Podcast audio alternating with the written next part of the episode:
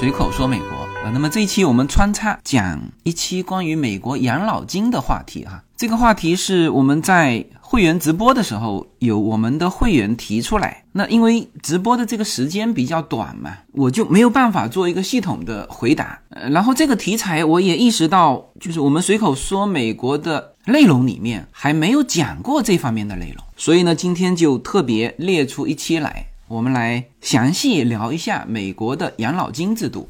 我们首先先搭一个大框架哈，因为回头细化的展开，我们会说的非常详细。但是首先我们把这个大框架告诉大家啊，美国的养老金呢，我们说完整的哈，其实它是分为我们叫单位啊，单位这里面包含了，如果你是在就美国也是双轨制哈，如果你是在公务员体系啊，它叫联邦或者是州的雇员嘛，那这个也叫单位。那如果你是在企业啊，那这也叫单位啊。这个是我们中国的一个词哈，正好是涵括了啊现在的这个双轨啊，事业和企业。嗯，那么这个是就一大块是叫单位。单位这里面呢，刚才说就是往下分，就一个是事业啊，或者美国这边是叫做。联邦雇员啊，或者叫政府雇员啊，那么这个是一种计算方式啊，我待会儿会展开哈。那么企业这边呢，它实际上是分为两种，一种是叫做强制性的社保啊，就是当你报税的时候，或者当你发工资的时候，它就先行扣掉了。那么这个呢，我们就把它称之为叫做美国的社保。美国刚才说了双轨制嘛，那么这个轨道就是企业的。事业那一块呢，不参与这个社保，这跟中国一样哈。那么企业这一块的，除了刚才说到的强制性的社保之外，它其实还有一个就是企业和个人都开设的一个叫四零一 K 的账户。那么这里面就涉及到叫做非强制，但是大部分自规范的企业，我们叫有五险一金的，那这个账户是都有设立的。那这个账户呢，是你交一部分。企业也要出相应的，就跟你一样的一个部分那，所以这个四零一 K 账户呢，也算是叫做单位的。我们现在说的都是大框架哈，我们先把单位这一块，大致上大家有一个脉络。公务员呢是一块，企业的有两个，一个是硬性规定的社保，还有一个就是四零一 K 的账户，这里面有的有，有的没有啊。好，这是一大块啊，这个是单位的，然后就是个人的。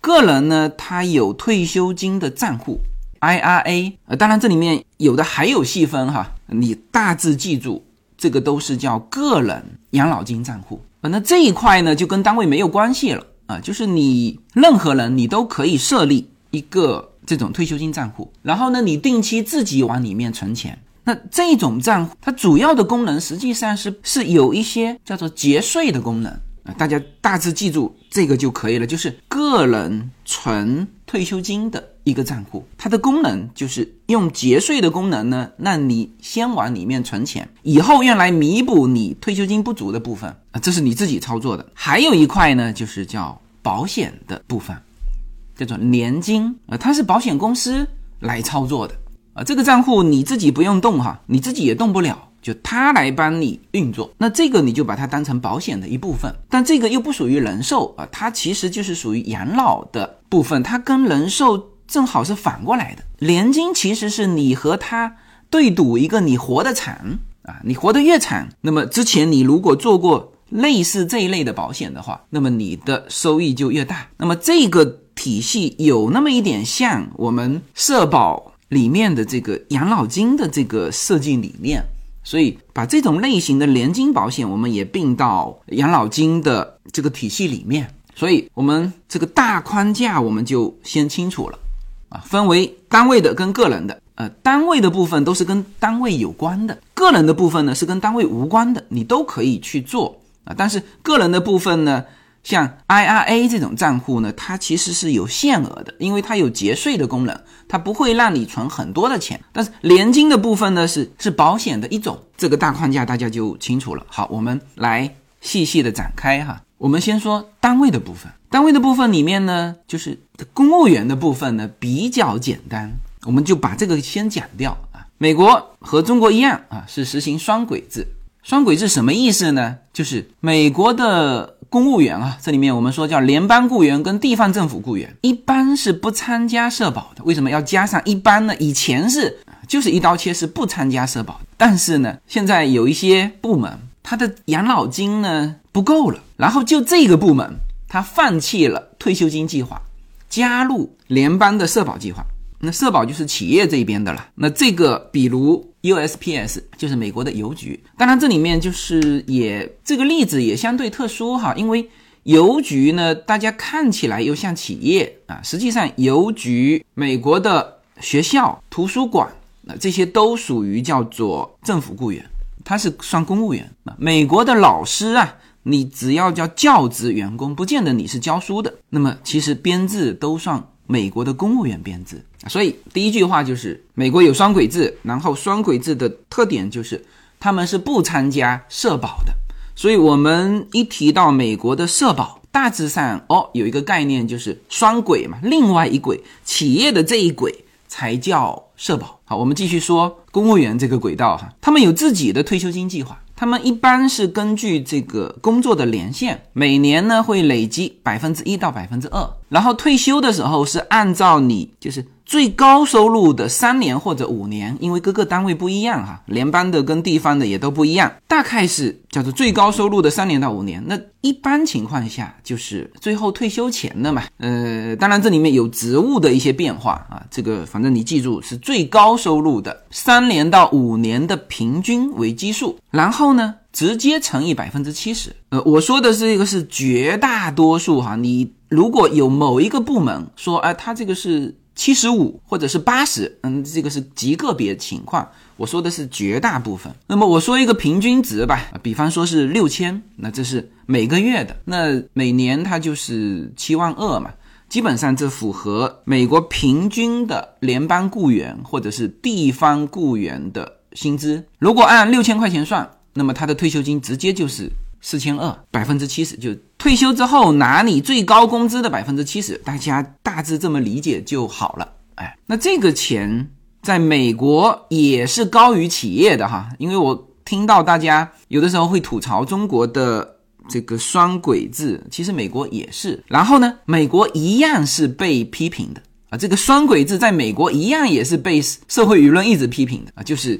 退休金的巨大差距嘛，就这个最高收入的百分之七十，当然是远远高于那个企业的社保的退休金的啊！而且美国的整体政府雇员总数是两千多万啊，占劳动力人口的百分之十五，这个比例也不小哈。当然，它这里面含了很多我们认为的企业，比如说邮局啊、学校。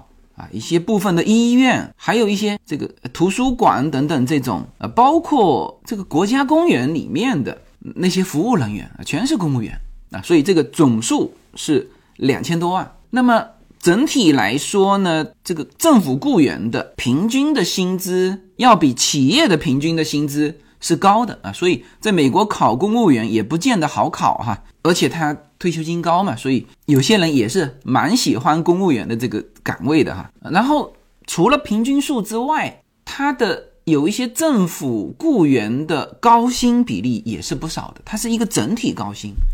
呃，然后他们的薪资又是公开的嘛，所以一直被社会舆论批评啊。这个倒不会对他有什么影响哈，你反正批评满批评啊，真正去考公务员的还是很多哈。然后受影响的是什么呢？是一些部门。啊，就是它肯定是相对独立核算的。比如说邮局啊，它这几年退休金的开支越来越大之后呢，它的这个退休金的池子就入不敷出。那么像邮局，它就被迫放弃了退休金计划，加入社保。那也就是说，从养老的这个体系，我们看现在的 USPS。应该说它算企业，而不是算公务员了，是吧？那当然它有就非养老的部分，比如说呃正常工资福利的部分，可能还是按照公务员的体系，但是呃它养老金部分就是直接进入企业的社保。那我推测过去呢，也是年限不一样哈，就是你之前的啊，比如说他如果这个改革是在二零一零年，那一零年之前呢，继续按照。公务员一零年之后的，那就按照社保计划。那么这个是双轨制当中的公务员这个轨道，基本就讲完了啊。它相对简单，好，我们来说企业的，企业的刚才说了啊，分为叫做国家强制要求每个人都必须要有的啊，和你可以有可以没有的啊，就是那个四零一 K 账户啊。我们先说强制的，啊，这个是涉及到每一个人啊，也是。我们理解的那个养老金啊，其实我们很多华人家庭很多是自己的公司，这个四零一 K 呢，有些人就不设立，或者有些人设立的很多，这个我们今天可能都很困难讲这里面的策略哈，我们只能是把这个养老金的大的体系告诉大家。好，我们先说，就是我们常常挂在嘴上的美国的社保养老金。好，我们说到社保养老金，我们首先会说到一个退休年龄。我在回答会员的提问的时候，有提到一个六十二到六十七，六十二到六十七岁哈。那么六十二岁算什么呢？算你可以开始领退休金，但是真正的退休的，我们说准确叫正常退休年龄是六十七岁，六十二岁是可以开始，但是这叫提前退休，提前退休。你就提前支取你的退休金嘛，是吧？所以你要打七折。如果你年满六十二岁就开始领退休金，打七折，每推迟一个月领取，打的折扣就少一些。呃我先把这个时间说完哈，我们再说这里面的利弊哈。好，六十七岁就是叫标准的退休年龄。呃，当然这里面还有区分，因为美国的退休年龄也是往后推的。之前的退休年龄也是六十五岁，然后呢，它这里面就直接按照出生年龄算，一九三七年和一九三七年之前出生的，他的退休年龄啊，标准退休年龄是六十五岁，然后一九四三年到一九五四年之间出生的退休年龄是六十六岁，然后这里大家就会就会发现这哎，那这个一九三七年到一九四三年的这个怎么算？有可能是六十五岁半啊，这个他没写出来。我具体也就不查了啊。然后一九六零年之后出生的退休年龄全是六十七岁啊，所以它这里面细化的话还有分，就现在健在的人标准退休年龄有六十五岁的，也有六十七岁的啊，大部分应该是六十七岁。那我们就按照现在的大部分人的说，就是六十二岁到六十七岁。但是六十二岁大家记住是要打七折的，叫提前退休，真正的退休年龄就是六十七岁。这个时候你可以领取全额的退休金，然后你可能会问：哎，我提前要打折，那我如果再延后退休，那我是不是可以多拿一些？是的，你的思想很快哈。是的，这叫延迟退休。那么，所有选择延迟退休的人，在原有的退休金基础之上，还能够获得奖励性的收益啊。比如，你正常的退休年龄是六十六岁。那么你如果选择六十七岁退休，你就每个月可以拿到百分之一百零八的退休金。那如果你选择七十岁或者七十岁以后退休，那么你每个月可以拿到百分之一百三十二的退休金。那基本上，呃，到七十岁就差不多了哈。那么这就是一种叫做以自愿为原则、渐进式的退休制度设计啊。人们可以根据自己的自身需要进行选择。拉开档次以获得退休金的比例，然后对于延迟退休的有奖励啊，对于提早退休的你就要打折扣。呃，关于这里面的利弊选择呢，其实也非常简单，这是要根据每个人的身体状况啊，以及你的工作，就是你在还可以工作的情况之下，你身体又不错啊，你预计自己可以活到九十岁，那你可以七十岁开始领。是吧？那你以后你都可以领到每个月增加百分之三十二嘛，是吧？你可以拿到一百三十二的退休金，而且呢，你这个退休金还不仅仅是跟你有关哦，跟你的配偶还有关系。我待会儿会讲到哈，所以你这里面要充分计算。然后它的这个制度这么定呢，它一定是平衡的。你提早拿，就是我们设定你的这个寿命哈是固定的。你如果提早拿和你推后拿，实际上它是平衡的，这个肯定都是以美国的平均寿命去算的啊，所以你只能根据自己自身的情况啊。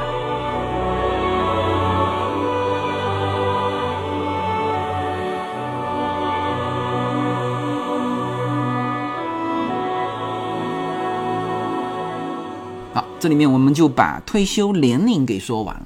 然后我们来说关于社保这一块的啊，你工作的时候每个月交多少钱？你退休之后呢，你大概能够拿多少钱？我们先说你交多少钱啊？首先这个是强制的，当然这个强制的部分呢，就是公司和你个人叫做各付一半。呃，交的比例是多少呢？大概是你工资的啊，就是你 W two 收入的啊，或者是一零九九收入的百分之十五点三。但这十五点三是。公司交一半，你交一半，也就是说各付百分之七点六五。呃，关于这个数字啊，我看有一些资料跟这个七点六五不太一样哈，有的是写六点二啊，百分之六点二。呃，我现在说的是一个叫做联邦保险税，这里面的七点六五其中包含了六点二的部分，六点二是专门用于缴纳社保退休金的税款，还有一点四五是什么呢？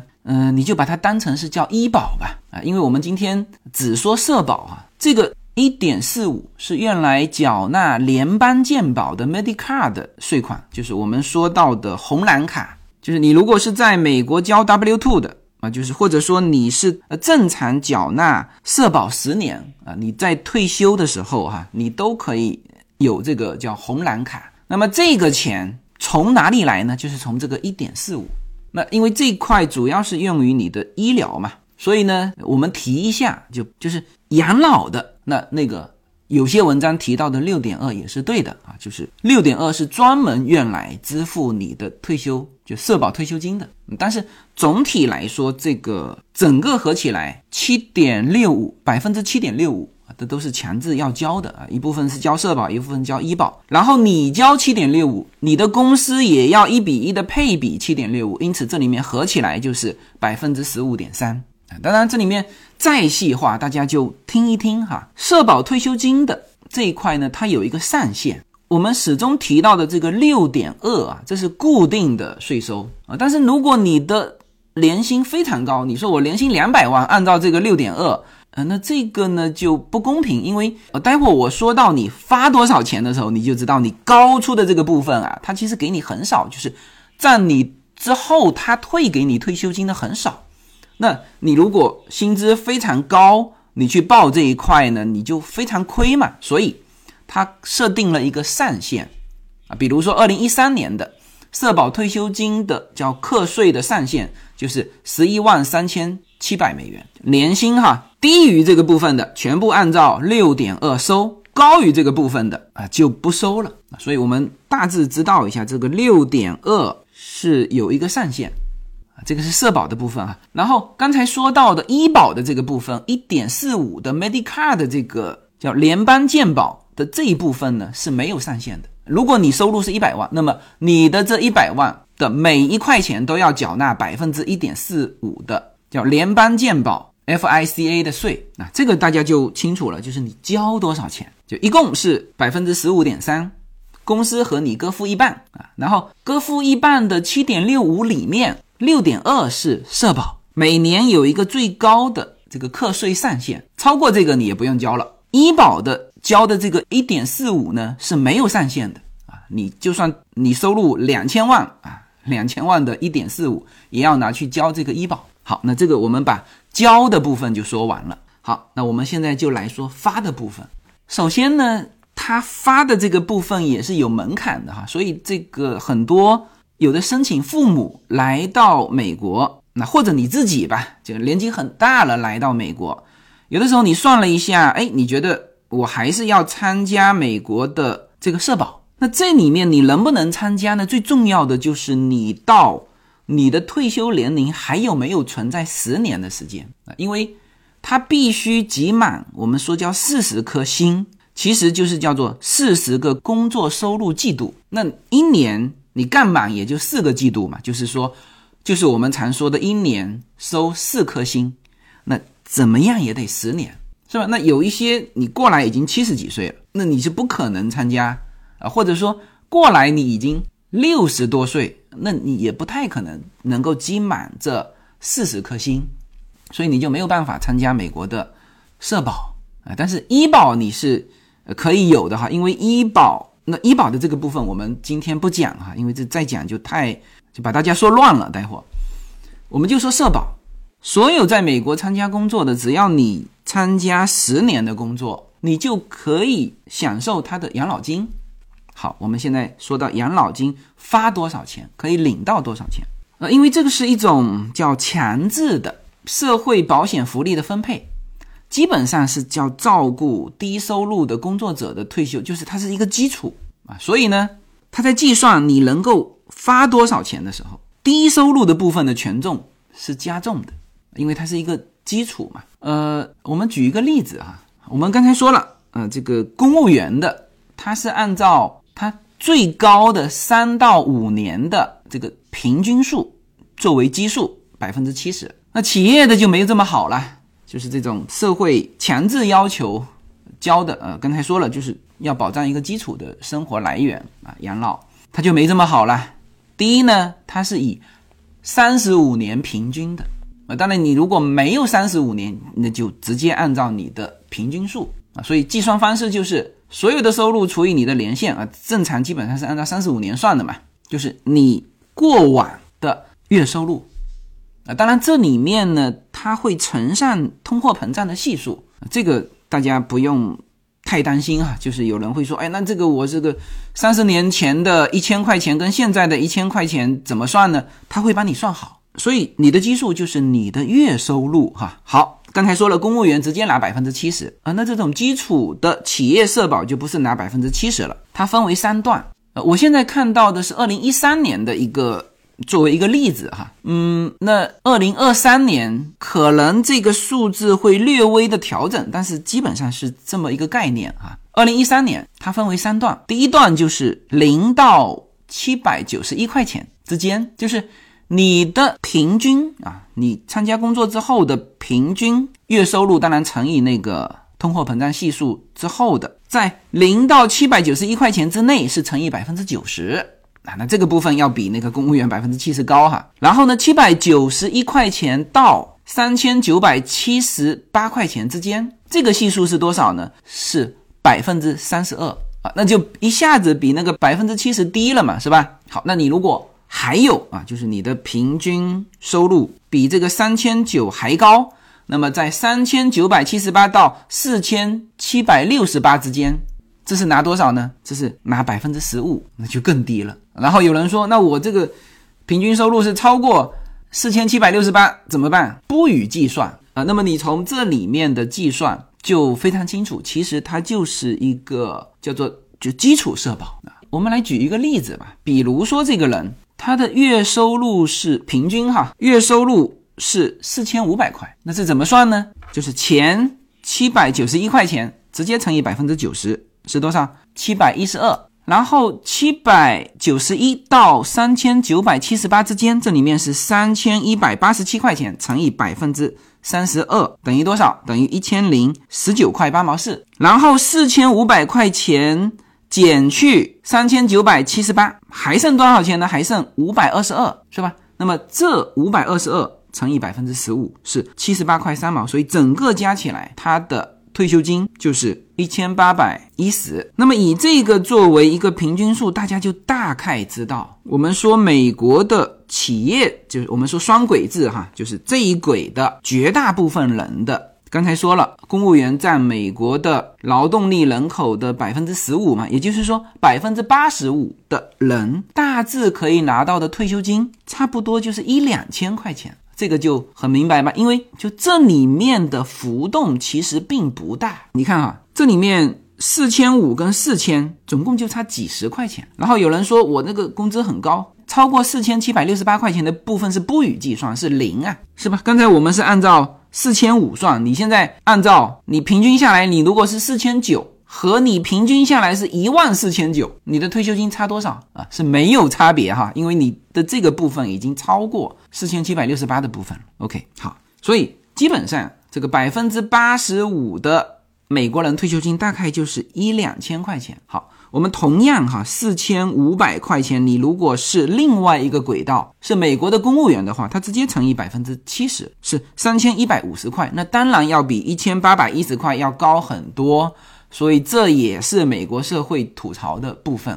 但这个东西啊，就是就是你吐槽归吐槽啊，所有人也都希望说那我能不能进入那个系统，是吧？嗯，所以这是一样的哈。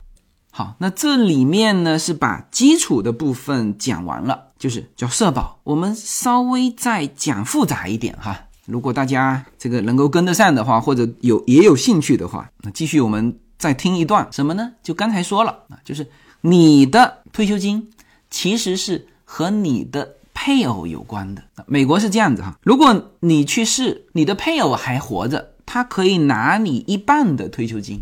如果你的小孩是未成年的，那么他也可以享受你的退休金。那么这个时候呢，你的退休金。能拿多少，是不是就显得比较重要啊？然后这里面如果举到一些极端的例子哈，我们叫做老夫少妻啊，六十岁的先生娶了一个三十岁的太太，那么在这种情况之下，这个先生的每个月能拿多少，就不是他个人的这个去计算了，他要去计算他太太就之后他太太的收入，什么意思呢？就是说。刚才我们说到你是六十二岁就退休还是七十岁退休，这个是就是所有的范围就是算到你一个人身上，对吧？你可以六十二岁你可以多拿多少，或者是七十岁你可以多拿多少，这里面你你去计算。但是呢，你如果有一个太太，她在你之后还能再活十年，你要把这块算进来啊，就是你的基础的这个，你如果能够拿百分之一百三十二，哎，那你把他的也算上。哦，那有人会说，那你这个算的也太精了。呃，我们运算能力够的话，那就多算一些了，是吧？我们来看一些例子吧。这个例子都是别人算好的哈。呃，就是举夫妻两个哈，在四种不同的申领政策下的金额差别，呃，人家都算好了，我们是直接看就好了。那他这个基本上是举了一个比较标准的美国家庭的例子哈。你看这个案例哈，她的丈夫的社保退休金是。每月两千二，那两千二还可以哈。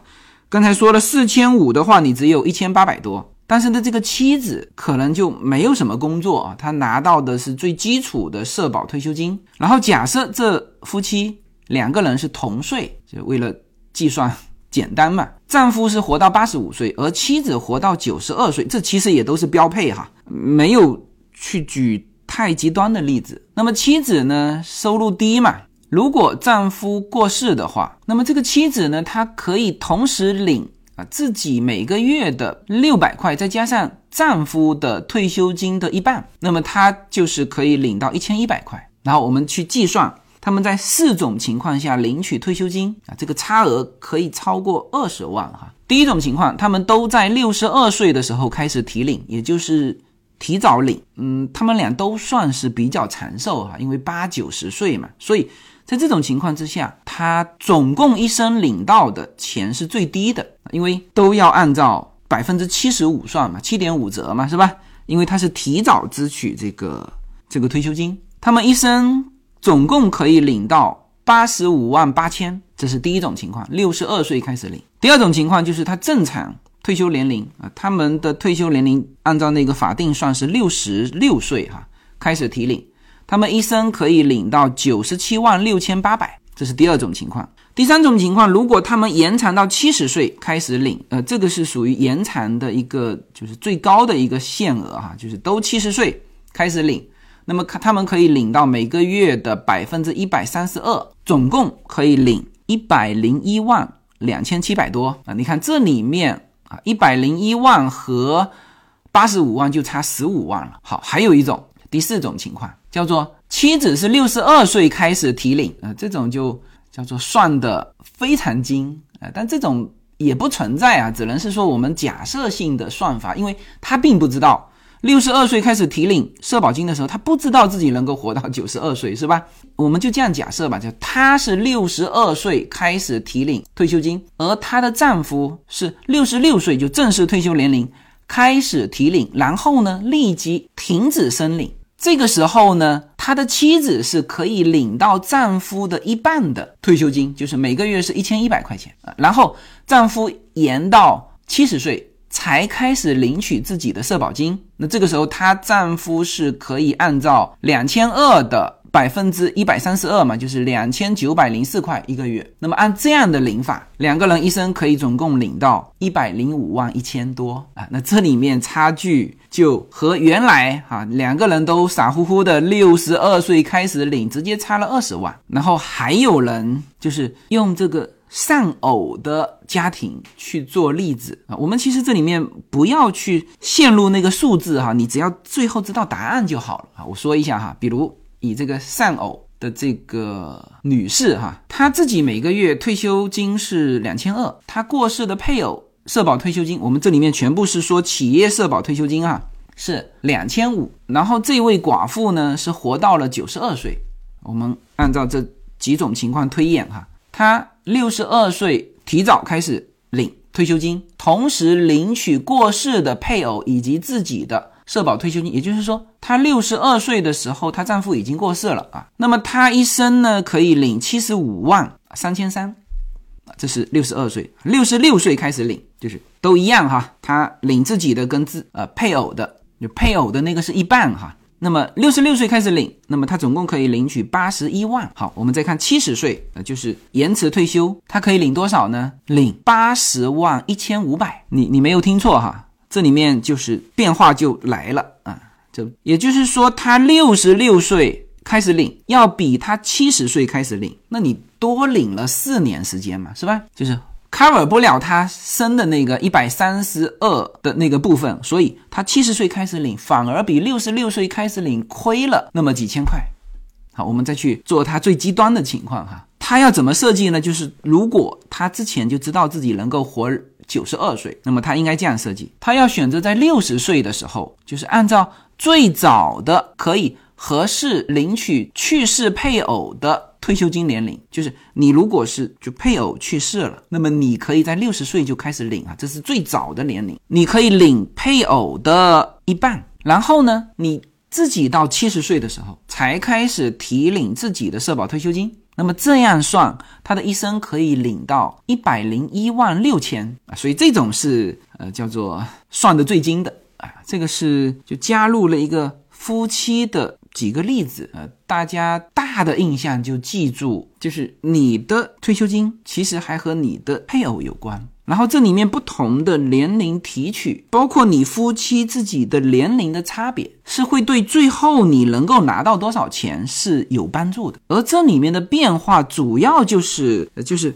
变量哈，主要就是你提取的时间，就是你其他的都不变嘛，你总共之前交了多少年，你可以。领取多少，以及你跟你的配偶能活多少岁，这些都是叫做不变的。唯一的变量是你什么时候开始领，就有这么大的差别。好，那这个我们就把就是最复杂的，或者说大家最关心的美国的社保养老金的部分就讲完了。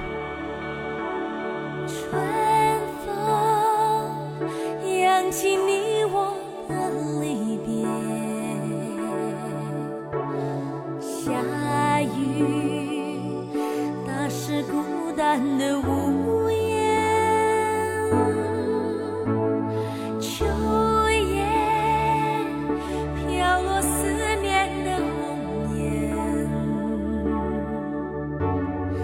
冬雪转眼又是一年。好，我们刚刚是把最复杂的，就是国家强制你企业。就是每个人都要交的这个部分，怎么交，怎么领，这里面有什么？大家有有什么大家需要知道的一些呃一些点啊？这个说完了，然后就是企业的养老金啊，除了这个国家强制的这叫社保之外，还有一个部分，当然这里面就是叫做有的有，有的没有。大部分呢小公司不太设立这个四零一 k 呃，当然你如果是自己的公司。那你就自己定嘛，因为你是 owner 嘛，是吧？你定四零一 k 账户。你像我的公司虽然很小，但是我也设立了四零一 k 啊，因为往里面打钱的这部分钱的这个收益是不需要交税的啊，或者说延税啊，我们准确的说叫延税。我们还是说一下四零一 k 的这个计划吧啊，因为大部分的大公司还是有提供的。啊，那这个部分呢是是由公司提供，那就是你员工你自己开不了这个账户，你要需要公司的为雇员去设立专门的四零一 K 账户，但这个账户是在你银行哈啊，大概是就是你把你工资的一部分。啊，比如说百分之三存入这个账户，那么公司呢也以同样的比例，但是不超过某个百分比哈，去配备。比如说举个例子啊，嗯，那这个是公司的各个公司不同哈。比如说这个公司它规定是百分之三类，它是一比一配啊。如果员工是把自己工资的百分之一到百分之三存入他个人的四零一账户啊，那么公司的比例也是一比一。但是如果员工说我要存多一点。因为这是他的钱嘛，他觉得可以存多一点，他存百分之五。那这个时候呢，公司配合的比例依然是百分之三，因为这个我跟你之前就说好了，在百分之三的范围之内。呃，那如果这个时候员工我给了你这个四零一 K 账户，你你不存，那我公司也不存。那你可想而知，一般情况下，除非说这个雇员他根本就自己每个月都入不敷出哈，他真的没有钱存，否则的话，因为你公司在。百分之三以内是一比一配嘛？那当然它都会配到百分之三，对吧？这是叫做公司退休金账户。那因为这个是涉及到公司，公司出一半的钱，而且最关键的是呢，基本上这是公司招工的时候，他就把这个条件跟你说好了嘛。所以呢，我们把这一部分也就纳入到就跟公司相关的这个养老制度里面去。好，那么这个就把跟单位有关的。我们就全说完了。好，刚才说了，除了单位，还有一块是个人。好，我们先说这个叫个人退休金账户，叫美国这边是叫 IRA 啊。当然再细化，还有这个叫 Roth IRA。大概大家记住，就 IRA 就是个人退休金账户就好了。那么这个呢，就是你个人存的钱，就公司没有配相应那个什么一比一的补助了哈。但是这个钱呢，同样是可以叫延税的。啊，就是他存入进去之后，他在这个账户可以拿去投资股票，做任何的投资，赚的这个钱是不需要交税，就是现在不需要交税，他提出来的时候要交税。那么这个就是个人退休金账户哈。那么这个账户和刚才企业啊、单位给你交的啊，或者单位跟你一比一配的，同样都有延税的功能，因为它有延税的功能，所以它是有限额的。嗯，这个我就不展开说了哈，因为呃比较复杂，各个地方各个单位都不一样啊。总之它是有一个限额，而且限额这不会多啊。像我们所知的通常的，比如说四零一 K 账户，就是每年你可以存入六千块啊。那这六千块呢，是你的税前收入。那所谓税前收入，就是你把这个钱存进去之后，它这个部分是不征税的，就当年不征税。然后你在里面滚动的赚的钱也不征税啊，所以就很多人会想开设这种账户。一个是其实都不叫节税哈，它都是叫延税，因为你最终把它提出来的这一下，你是要就是包括你的本金和你的收入，你都是没交过税的嘛，是吧？所以你都要交税，叫做延税功能，有限额。OK，那么还有的就是刚才说到的叫做保险的一部分，叫做年金啊，那这个呢？就不是你税前了，是你税后的钱啊！美国税后的钱都是你自己爱怎么花怎么花，完全不涉及到税收问题。呃，那关于这个保险的年金呢，今天就不展开讲了哈，因为这个如果展开，肯定要讲一期。你大致的印象就是说，你把这个已经交过税的这一部分的钱，然后你相当于买一份保险，这里面是你交进去的这个资金池，是一方面是可以滚存嘛。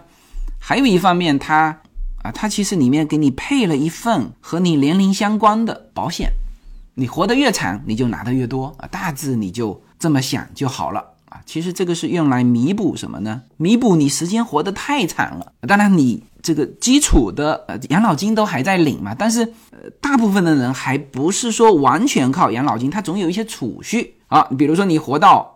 我们说这个很 happy 的活到一百二十岁，你之前算过自己能够活到一百岁已经很好了哈。那么你的养老金再加上你存了一些的储蓄，让你支撑到一百岁。好，结果发现一百岁之后储蓄的那个部分你就花完了嘛？当然，当然你养老金还在啊，它这里面明显钱就不够了。OK，这个时候你再补上一个这种类型的年金，它就把你后面的二十年很 happy 活到一百二十岁，后面的那个二十年的生活费就补到你原来的生活标准，大致就是这么个概念。时间关系哈，我们很多没有办法展开，但是呢，作为一个框架给到大家应该是足够了。嗯，呃，总体上说，美国的这个养老金制度哈，它还是比较周全啊。这里面我们先把那个公务员，呃，叫我们叫宇宙的尽头是编制的那个公务员体系先抛掉一边，我们说百分之八十五的人，它是由四种保障构筑了他的整个养老计划。第一就是基础的啊。能够拿一两千块钱的那个基础的社保，加上你工作的时候你和企业一起存的，叫做企业养老金账户四零一 K 啊，那存二三十年也能存不少哈，一年六千块啊，三十年。本金也有十八万啊，再加上七七八八二十几万，然后你后面慢慢去提取作为你的养老金的一个补充，然后还有就是你的个人叫 IRA 啊，这里面都是延税的哈，就是你个人可以往里面存一些钱，然后你退休的时候又再补那么几百块啊，最后你说我这个命特别惨，我把我的储蓄和我计算好的这个养老金账户里面的本金我都提光了，呃，因为你。这个不管是四零一 K 还是 IRA，你肯定是有一个计算嘛，就是我算我可以活到一百岁，那么我存了这么多钱，我每年提多少出来，是吧？那你如果算你可以活到一百二十岁，那你就别提这么多啊，是吧？但是你按照一百岁算的时候，你提啊，OK，提提提提到一百岁的时候，发现你的 IRK 账户、你的四零一 K 账户和你的储蓄都提完的时候，你的原来的社保金明显不够，那这个时候呢，用你的年金。就是保险的这种年金再补上，那么这就构筑了你不太焦虑的晚年，因为我钱够嘛，我焦虑什么是吧？呃，这就是美国的养老金体系。呃，这个体系呢，如果跟中国对比哈，它有一个不同的地方，就是美国的养老金体系分为三个支柱哈，第一个支柱当然就是叫政府主导的那个基本的。养老金，这是叫第一支柱。那有人拿两国的养老金的一个一个资金池去去比较啊。那么这个部分呢，就是中国有哈，中国就是我们的呃养老金，大概中国是四万亿人民币。美国是多少呢？美国是十八点五万亿人民币，这是第一支柱啊。当然，你从呃发达国家、发展中国家的这个配比，那这个反正两边都有。但是第二支柱跟第三支柱呢？中或者说中国表现出来的跟美国是不一样的，它就表现为，比如说房子啊，或者是储蓄，或者是叫生儿防老。但美国不一样，美国它一定要把自己的这个规划做得清清楚楚。所以在第二支柱方面，我们发现，比如说雇主主导的企业年金啊，就是我们刚才说的叫四零一 K 的这个账户，中国就非常少，中国只有一万亿，而美国是有一百零一点八万亿。这第二支柱，第三支柱就是完全靠个人积累的个人延税的这个养老金。那主要就是中国没有这个延税的制度，所以这方面中国是零，而美国的这个池子里面有五十二点二三万亿人民币。当然这是换算成人民币的哈，我看到的这个数据。所以从这里面来看呢，其实我们有的时候会理解说，哎，那这个美这美国老人一个月只有两千多。明显不够啊！它其实你从它的这个已经存在的资金池，你就可以看到，呃，就是刚才看到的，你认为它只有两千多的那个资金池，只有十八点五万亿，而就四零一 K 的那个账户就有一百零一万亿，还有一个就是个人积累的养老金的这个这个池子啊，就 IRA，都还没说那个保险哈，年金保险。也有五十二万亿，所以应该说现有的美国的就真正用来养老的这一部分的钱是十倍于就政府主导的那个基础养老金。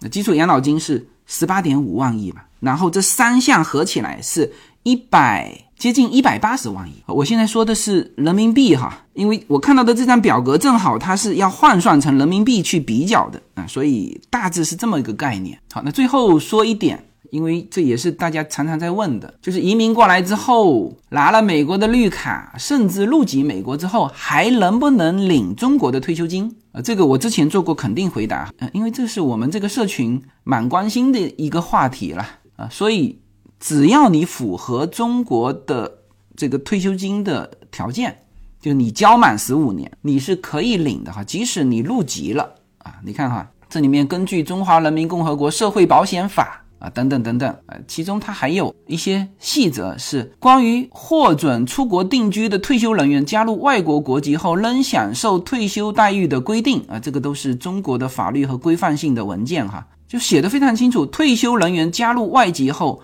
可继续享受相关的退休待遇，那就是可以继续领中国的养老金。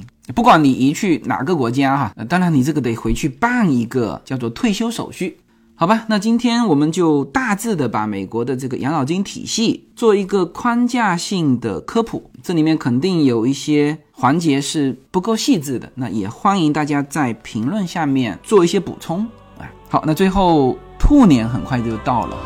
在这里给大家拜个年，祝大家兔年大吉，万事如意。好，谢谢大家。